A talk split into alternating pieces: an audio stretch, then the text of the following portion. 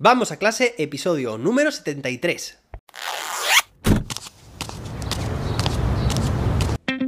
Soy José David, maestro, formador de docentes y creador de contenidos. En este podcast te cuento reflexiones, aprendizajes y recomendaciones mientras voy a clase para que tú también puedas mejorar la tuya.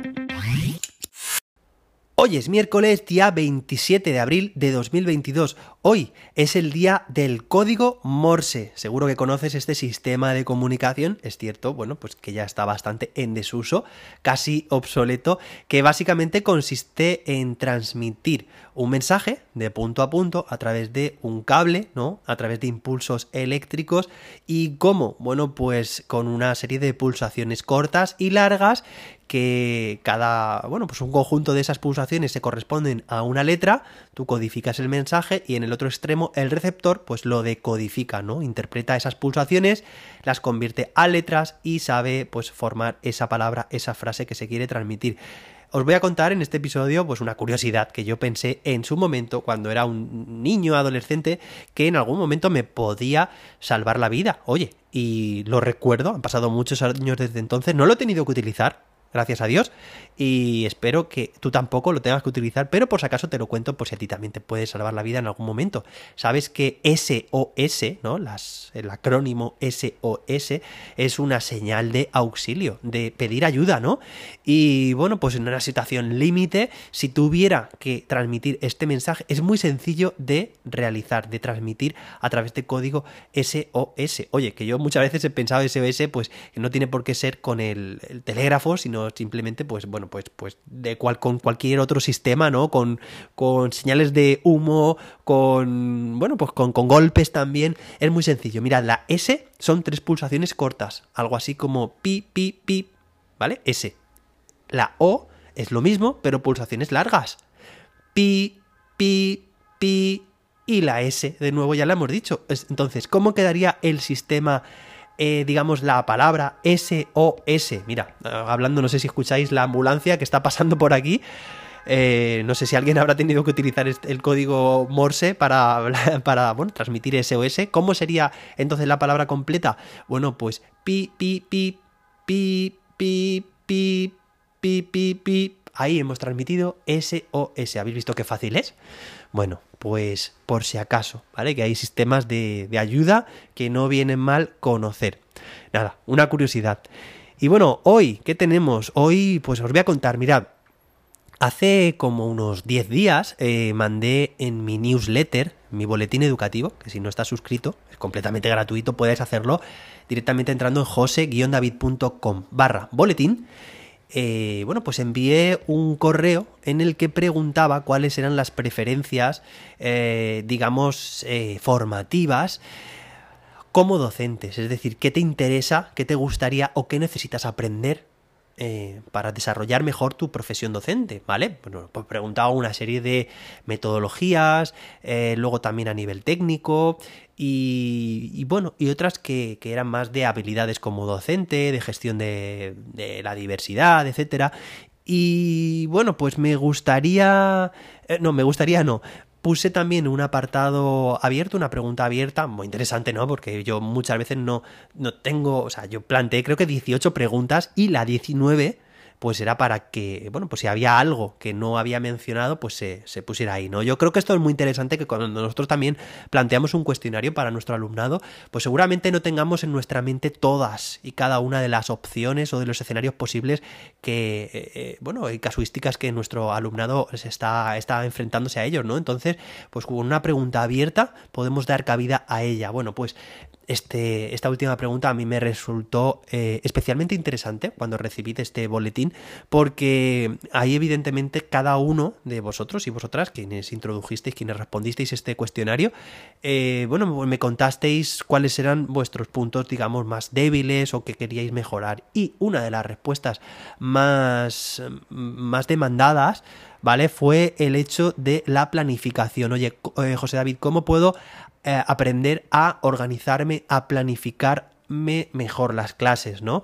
Eh, entiendo que es planificación de sesiones, planificación de, de, la programación diaria, de aula, y bueno, y cómo llevarlo a cabo. Os voy a contar brevemente cómo lo hago yo, pero como dijimos ayer también, oye, realidades hay miles realidades docentes eh, dependiendo del centro, del colegio, de cómo seamos también nosotros, de todo, ¿no? Entonces, yo seguramente tampoco con esta respuesta pueda cubrir la totalidad de todas las casuísticas, así que te animo a que ahora después también, si encuentras que mi respuesta no encuentras una solución a tu caso concreto, me escribas ya sabes que estoy dejando últimamente en las notas del episodio un formulario, ayer mismo te lo recordé, en el que me puedes comentar lo que quieras de cualquier episodio. Y así que te animo a que también lo hagas, ¿vale? Ya sabes, jose-david.com barra vamos a clase, todo junto. Y además en cada episodio vas a encontrar en la parte inferior de las notas del episodio un enlace con el que vas a poder enviarme también tu respuesta en formato de audio. Pues también, ¿vale? Me parece genial.